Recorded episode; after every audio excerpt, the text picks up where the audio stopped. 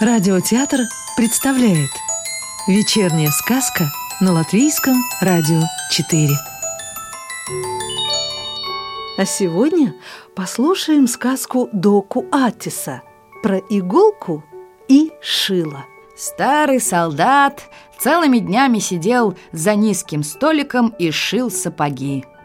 Сколько у него было всяких занятных штуковин и цветных кожаных лоскутов. Но дети не смели и близко подойти к его столу. Он тут же брался за ремень. Да и не дело это, чтобы у рабочего места толклись ребятишки.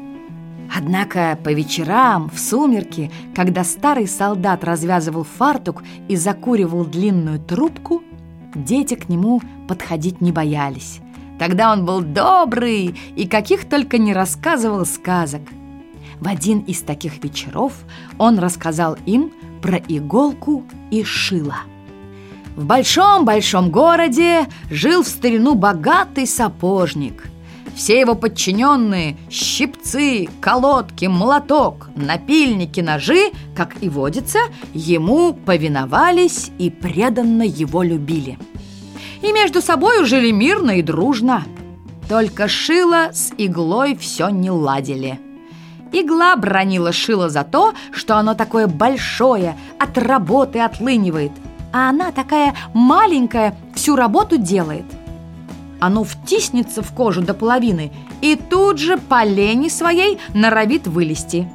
А ей приходится сновать сквозь кожу туда-сюда, туда-сюда – где же тут справедливость?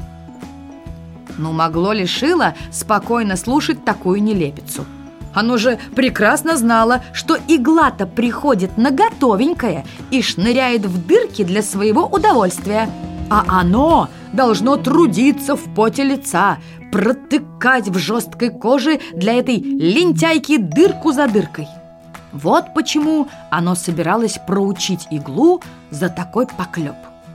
У нее, правда, все гвоздочки и шпильки в друзьях ходили, а было их без числа. Но и Шилу обещали помочь все три ножа в любой час. Эту вражду иголки с шилом сапожник верно замечал и потому редко отходил от столика. Работал день и ночь. Но как-то ему пришлось отлучиться из дому по срочному делу. Куда денешься? Надо так надо. Уходя, он наказал молотку и щипцам присматривать, чтобы его подчиненные вели себя тихо и смирно. Те свято обещали присматривать, и с тем сапожник ушел. А вечером, вернувшись домой, он видит, что на его столе полный кавардак. Вся кожа истыкана дырочками, наперсток повалился и, падая, ушиб одной шпильки ногу. Клей в банке истоптан, и в нем вдобавок увязли по горло три гвоздика. Рот у щипцов заткнут большим комком вара, так что они еле дышат. Молоток лежит в лёжку, задрав подбородок, и спит. Даже из трубы сапожника, которую он забыл на столе, пепел вытряхнут и раскидан. Хорошо еще, что там не осталось огня, кто-нибудь обжег бы себе ноги. Сапожник тотчас догадался, где искать виновных.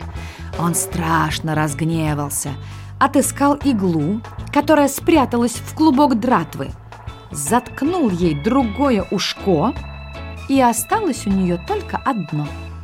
С тех пор все иголки с одним ушком. Шила юркнула за подкладку старого голенища, но сапожник его там нашел и круто покарал – насадил ему на хвост круглую деревяшку, чтобы неповадно было налегке шастать, и назвал ту деревяшку ручкой.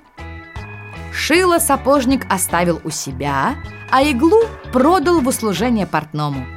С той поры сапожники шьют сапоги не иглами, а свиной щетиной. Сказку читала актриса Рижского русского театра Екатерина Фролова. Доброго вечера и до новой встречи в понедельник.